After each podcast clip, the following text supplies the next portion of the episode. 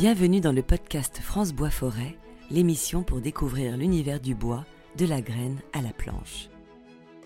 Aujourd'hui, dans cette première série d'épisodes consacrés au patrimoine, nous nous rendons sur le prestigieux chantier de restauration de Notre-Dame de Paris. Dès le lendemain de l'incendie qui a ravagé la toiture de la cathédrale, la filière s'est engagée pour soutenir sa restitution et fournir gratuitement le bois nécessaire à la nouvelle charpente. En début d'année, l'abattage a commencé dans toutes les régions françaises. Michel Druil, ancien président de l'interprofession nationale France Bois Forêt et coordinateur de la reconstruction de la cathédrale Notre-Dame de Paris, nous dévoile les différentes étapes de cette mise en œuvre. Michel Druil, bonjour. Je vais vous demander de nous faire un petit historique, de nous dire quelles ont été les actions de, France Bois Forêt depuis euh, l'incendie euh, de la cathédrale. Eh ben, dès le 15 au soir, euh, 2019, bien sûr, la mission de François Forêt a commencé. Dans la semaine, nous avons décidé en conseil d'administration que, d'une manière ou d'une autre, la filière forêt-bois offrirait et les arbres pour euh, la reconstruction et le sillage de ces arbres en débit pour donc euh, cette reconstruction de Notre-Dame de Paris. En fait, euh, ce don et cette décision correspondaient à l'énorme sensibilité qu'il y avait dans la filière au sujet de la suite à l'incendie. Tout le monde a considéré évidemment cet événement comme une véritable catastrophe, un symbole historique qui disparaissait, un symbole architectural, un symbole spirituel, et la filière forêt-bois ne pouvait pas rester inactive.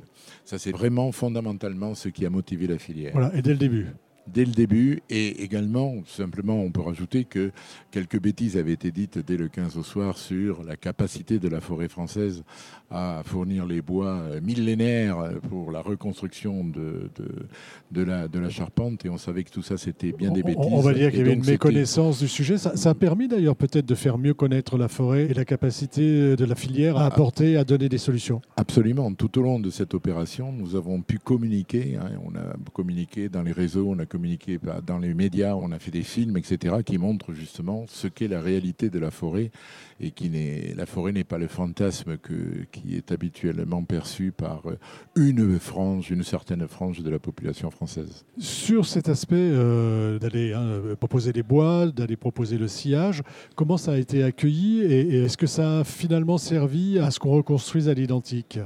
Alors, vous savez qu'au début, il y a eu euh, beaucoup de choses qui se sont dites sur la manière dont il fallait reconstruire Notre-Dame. On ne pouvait pas la reconstruire en bois, puisque le bois avait brûlé. Il fallait qu'on fasse des gestes plus ou moins modernes. On a entendu parler de piscine, on a entendu parler de, de toits en verre, etc. Donc, tout de suite, la position de la filière a été d'écouter ce que euh, les spécialistes, et les spécialistes sont les architectes en chef des monuments historiques qui sont, qui toujours, sont toujours en charge, de, des, de la reconstruction de Notre-Dame de Paris. Donc c'était de se mettre à leur écoute et d'essayer de, de, les aider dans leur euh, propre raisonnement, de leur donner des garanties, certes, sur les bois, sur la qualité des bois, sur la capacité de la forêt à servir, mais en même temps de leur assurer que la filière aurait la capacité, s'ils choisissaient la reconstruction à l'identique, de les alimenter en bois.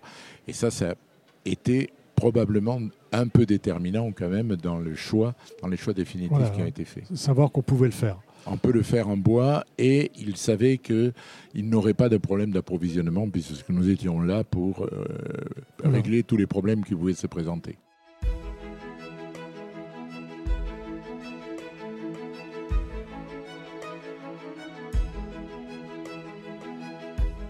En juillet 2020, il a été décidé de reconstruire à l'identique. Et donc, les ACMH ont travaillé pour nous fournir à la fin de l'année 2020, mais très précisément, nous avons eu une première ébauche de la commande des débits le 18 janvier.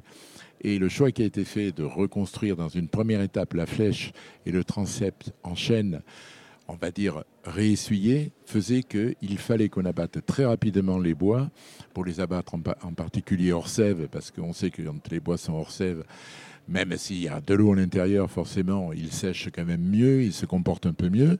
Donc, euh, on a réussi ce challenge entre le 18 janvier et le 15 mars d'abattre un peu plus de 1000 arbres euh, pour la reconstruction de la première phase de la flèche et le transept. Maintenant que nous avons la commande définitive de l'établissement public qui nous a passé tous les débits, ont été confirmés, euh, ça c'est le travail des architectes. Donc nous avons cette commande définitive et donc maintenant nous pouvons faire et nous avons fait l'affectation des rhumes aux séries et il y a une quarantaine de séries françaises de chênes qui ont été volontaires pour débiter ces bois-là. Et ce travail va commencer euh, dans les... Il a déjà commencé, mais il va s'amplifier maintenant d'ici fin juillet. En août, et bien sûr, le gros du travail de sillage sera fait, en fait en septembre, octobre et novembre 2021 21 de cette pour année. que les bois soient effectivement mis en stock pour être réessuyés pendant un an et demi, à peu près un an et demi, puisqu'ils vont être mis en œuvre fin 2022, début 2023. Sachant qu'il y a deux tranches, hein, c'est ça?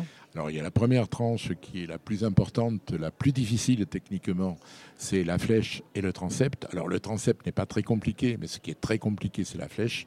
Et c'est pour la flèche que nous avons besoin d'arbres exceptionnels, puisque c'est comme ça, l'architecture de Notre-Dame de Paris fait que la croisée des transepts présente une diagonale qui fait 23 mètres de long, et donc il faut trouver des arbres qui vont jusqu'à 23 mètres de long 23. pour faire les diagonales de ce qu'on appelle le tabouret, c'est-à-dire l'élément qui va permettre d'asseoir la flèche de Notre-Dame, qui est une flèche exactement identique à celle qu'avait fabriquée, construite euh, Viollet-le-Duc au 19e siècle. Voilà. Est-ce que vous pouvez nous dire euh, d'où viennent un peu les bois qui ont été abattus c'est euh, Bien sûr, c'est tout, sur toute la France? Bien sûr qu'il faut le dire, parce que cela aussi c'est un symbole auquel nous avons tenu, c'est que les bois viennent des 13 régions françaises.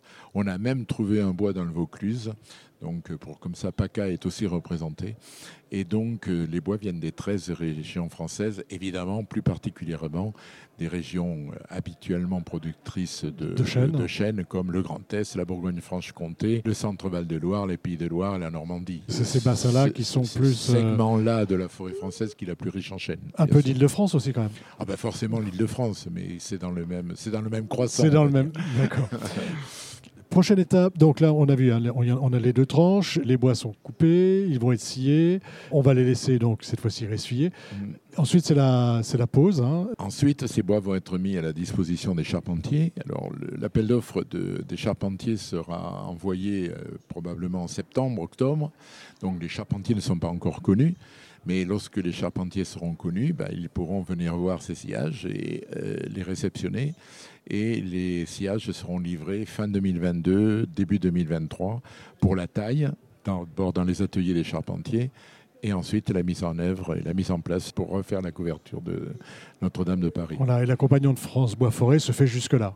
Absolument. Nous, on, enfin, on les accompagnera encore dans la deuxième tranche. Dans la deuxième tranche, La deuxième tranche va se dérouler à peu près dans le même temps, sauf que là, nous couperons les bois euh, à l'automne 2022, puisque là, on utilisera des bois verts. Et cette deuxième tranche, ce sera le chœur et la nef de la cathédrale qui, à ce moment-là, viendront rejoindre les éléments de la flèche et du transept. J'imagine qu'on on aura l'occasion d'en parler ensemble encore peut-être une fois ou Je deux. pense qu'on en reparlera. Et ensuite, ça ne s'arrêtera pas là. Puisque pendant la mise en place de la charpente, les, les charpentiers et donc les architectes auront besoin de bois supplémentaires. Ici, pour voliger la charpente qui va recevoir très probablement une couverture en plomb. Ici, pour faire des passerelles. Ici, pour faire des arcatures. Voilà, et donc France Bois Forêt sera encore là. Et on sera toujours là. On sera toujours là. On sera toujours là. Le podcast France Bois Forêt, l'émission pour découvrir l'univers du bois, de la graine à la planche.